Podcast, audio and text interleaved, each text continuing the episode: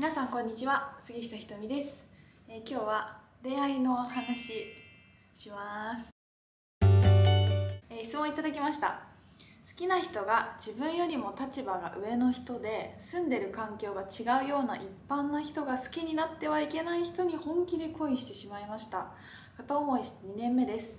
そもそもこういう恋は叶わないものでしょうか？諦めるべきですか？という質問いただきました。うーすごい。ドラマみたい。あーすごい。恋の話とかさほぼしたことないよね。どうしますか？あややさんだったらどうする？でも接点があるってことは好きになっちゃいけないわけじゃないような。いやいやなんか叶わないものでしょうか？っていうか叶わないとか思わないよね？別にね。うん。多分だけど本当に本当にお付き合いしたいんだったら叶わないとか身分が違うっていうことを、要は超えていきたいっていうところに行くと思うの。でもしかしてあの恋あるあるパターンだけど身分が違う人に恋をしていることに恋をしているっていう可能性はあるじゃん。ほだから要はそれで2年間やってるっていうことはその環境とその状況とその片思いに恋をしていてもうこのこの片思いドラマを崩したくないっう。うん。ていう崩したくないんだけどでも崩したいのようん。叶えたいけど叶えたくない好きだけど叶ったら叶ったで怖いてか一歩一歩踏み出すのも怖いっていうことがやりたいこと？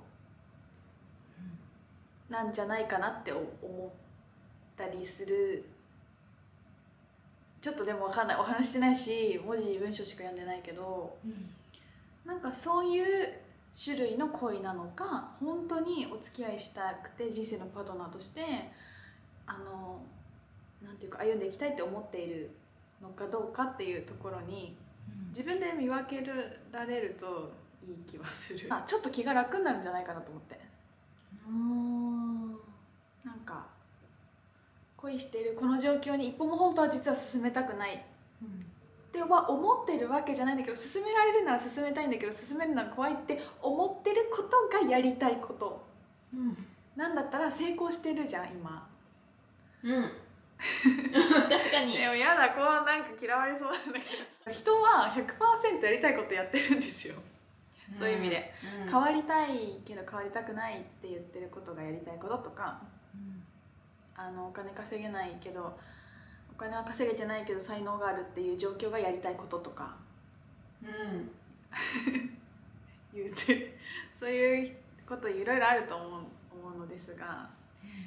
なのであの恋の全貌を一回明らかにしてから恋をするとちょっと気持ちが楽になるのではないかしらと思います。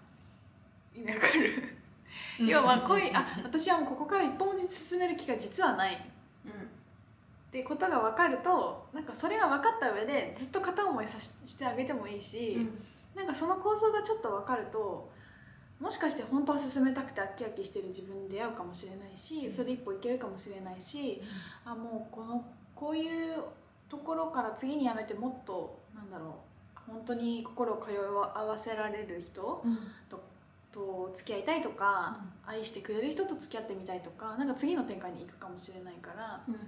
で私はそういうなんか分かっててややらないとかこのこの状況そういうことが悪いって全く思わないタイプなのね。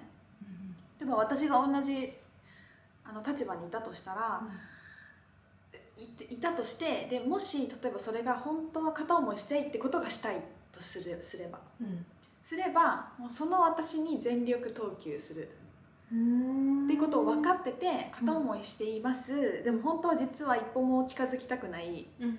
近づきたいけど近づきたくないってことがやりたいんだったらもうそれでこうちょっと近づいて「ああ無理無理無理」とか言ってるのを楽しむ。っうん。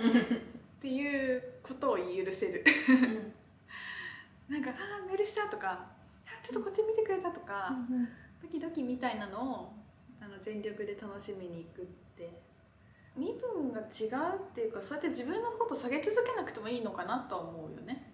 あ確かにね。うん、そっちに近づいていけばっていうかまあ多分もしかしてねおいくつかわかんないから例えばだけどなんか10代とかでさなんか40代ぐらいのすごいこうなんか人とかなんでのもうね経済的な余裕もあって社会的な基盤があってとかだったらちょっと遠いなって思うかもしれないんだけど、うんうんでもなんか私だったらあーあのその人のこと私だったらね私だがもしもしなんだろうもうちょっと貴族みたいな人とかに恋していやもうちょっと身分が違いすぎますみたいな、なんでそこになんでポルシェでそこ行くんだろうみたいな。ポルシェでコンビニ行く行くのみたいな。わざわざみたいな。わかんないけど。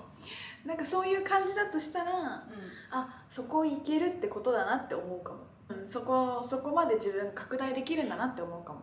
あ思うし、うん。一緒に未来がそっちのもっともっと面白い未来を一緒に見れる相手かもって思えるからあ、そういう人に出会えたらめちゃくちゃ嬉しいし求めてます本当に。うん。なんかやっぱり自分一人で行けるよりやっぱりさ仲間がいた方が遠くまで行けるじゃない？でそれがやっぱあの人生の伴侶だったりパートナーだったり彼氏だったりするとさ、うん。すごく本当にもっと早いと思うからだから身分違いの恋をしたらもうめちゃくちゃ嬉しい。もう私はそこに行きます。ちょっとつもうちんでそこに行くぜ 俺らもそこ行くって言って。って言ってやっぱエネルギーバランスが合わないと多分お付き合いってなかなかね多分うん。バランス、まあ、そのバランスも本当にそのカップルによると思うんだけどあると思うから私だったらそっちそっちに行けるってことだよって言われてると思ってこうなんか拡大成長していきます。その人に合わせて合わせるっていうか後ろ姿見せてくれてるなと思って。えめっちゃ楽しい。そしたらなんか恋愛すごい楽しいな気がする。ね。えうん。楽しいよね、うんやっぱ相手に合わせるからね。うん。うんいいんじゃないですか？背伸びの背伸びの声とかも。